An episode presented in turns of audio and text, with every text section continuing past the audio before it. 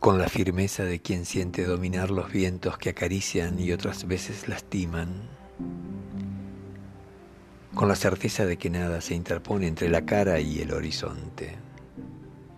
A cada momento de todos los días transitan quienes sienten controlar el cuerpo en ese equilibrio en movimiento.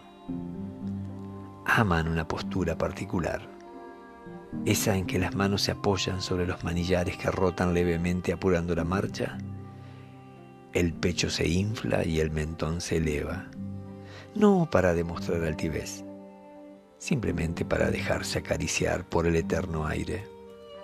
Son motoqueros, motoqueros de alma, no usan de sus destrezas, no estorban ni molestan, circulan por sus carriles y tras sus ruedas más de un conductor presuroso de saco y corbata, en marcha apurada a sus rutinas laborales, imagina que la vida libre de ellos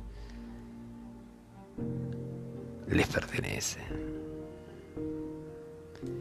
Llaman siempre la atención. Motos ampulosos, ruidosas, sin excesos, desparraman su pasión y muchas veces contagian. En bandada eligen rutas con destinos lejanos.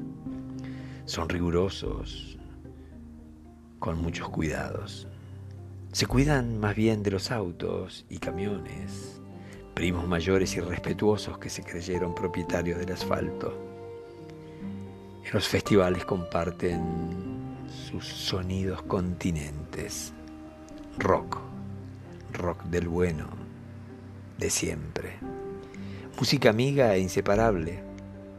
Amistad con códigos los motoqueros son gente amigables.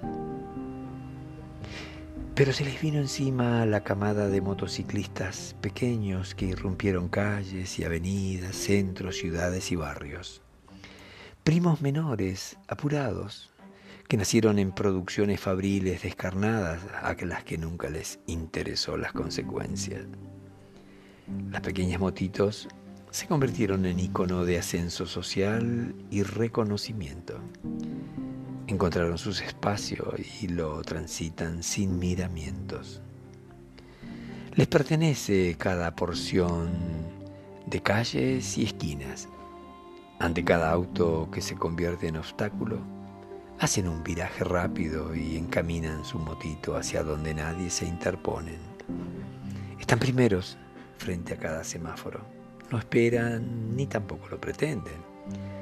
En este mundo donde falta cuidar la vida, los accidentes los tiene en el primer lugar del triste listado.